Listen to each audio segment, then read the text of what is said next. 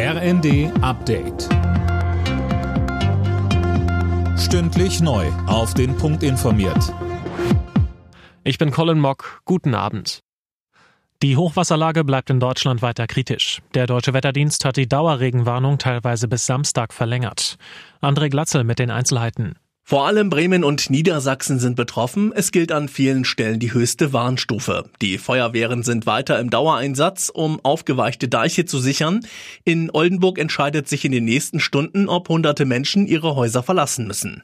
Auch in anderen Bundesländern kämpfen Einsatzkräfte gegen die Wassermassen. Bundeskanzler Scholz will sich morgen in Sachsen-Anhalt vor Ort über die Situation informieren.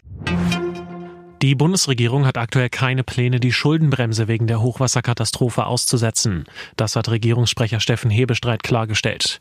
Man behält sich den Schritt aber vor, je nachdem, wie hoch die Schäden am Ende sein werden, sagt er. Mehr Geld für die Kommunen. Das fordert der Städte- und Gemeindebund zum Jahresauftakt.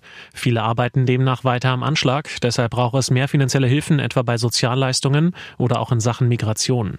Außerdem sagt der Geschäftsführer des Städte- und Gemeindebundes André Berghegger. Das Verfahren insgesamt sollte schneller werden. Dahinter steckt das allgemeine Thema der Digitalisierung. Die Liste der sicheren Herkunftsländern immer hinterfragen und die sicheren Herkunftsländer erweitern und darüber diskutieren und es äh, festschreiben, Rückführungsabkommen weiter intensiv verhandeln, damit wir einfachere Möglichkeiten der Kooperation haben.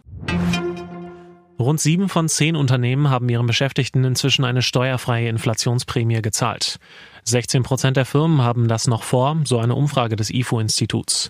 Nur 12 Prozent zahlen ihren Mitarbeitern keine Inflationsprämie. Finale bei der Darts-WM in London. Im legendären Ali Pally trifft der erst 16-jährige Luke Littler heute Abend im englischen Duell auf Luke Humphreys. Littler könnte seinen Sensationslauf krönen und der jüngste Spieler werden, der je einen Darts-WM-Titel gewonnen hat. Alle Nachrichten auf rnd.de